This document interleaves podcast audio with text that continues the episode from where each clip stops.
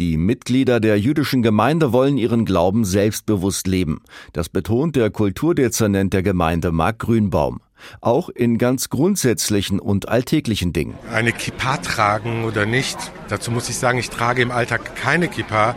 Aber wenn ich eine tragen würde, dann würde ich nie auf die Idee kommen, aus Angst mein Judentum zu verstecken. Und das ist, glaube ich, dieses Selbstbewusstsein, das ich meine.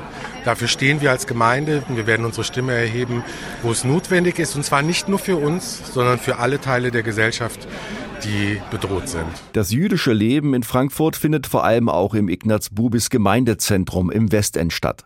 Hier gehen die Kinder in die jüdische Schule, sie lernen jüdische Werte, erzählt Gemeindemitglied Nathalie. Weil das ähm, Teil unserer Kultur ist, würde ich sagen. Ja, also es ist ähm, Lernen, ähm, höflich sein, die ähm, äh, ältere Generation ähm, würdigen. Ich würde sagen, das ist Teil ähm, der Kultur. Ja, und das, das, damit bin ich aufgewachsen, damit wachsen meine Kinder auf und ich würde sagen, damit wachsen 95 Prozent der ähm, Gemeindemitglieder hier damit auf. Ja.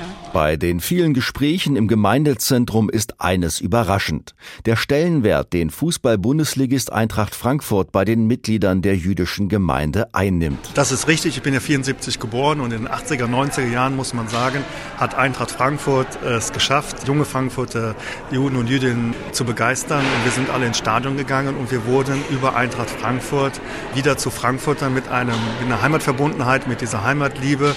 Die jüdische Gemeinde fühlt sich in Frankfurt wohl. Sie identifiziert sich mit der Stadt und sie wirbt um gegenseitiges Verständnis. Das allgemein normale, alltägliche Leben sieht gar nicht so anders aus als das von allen anderen auch.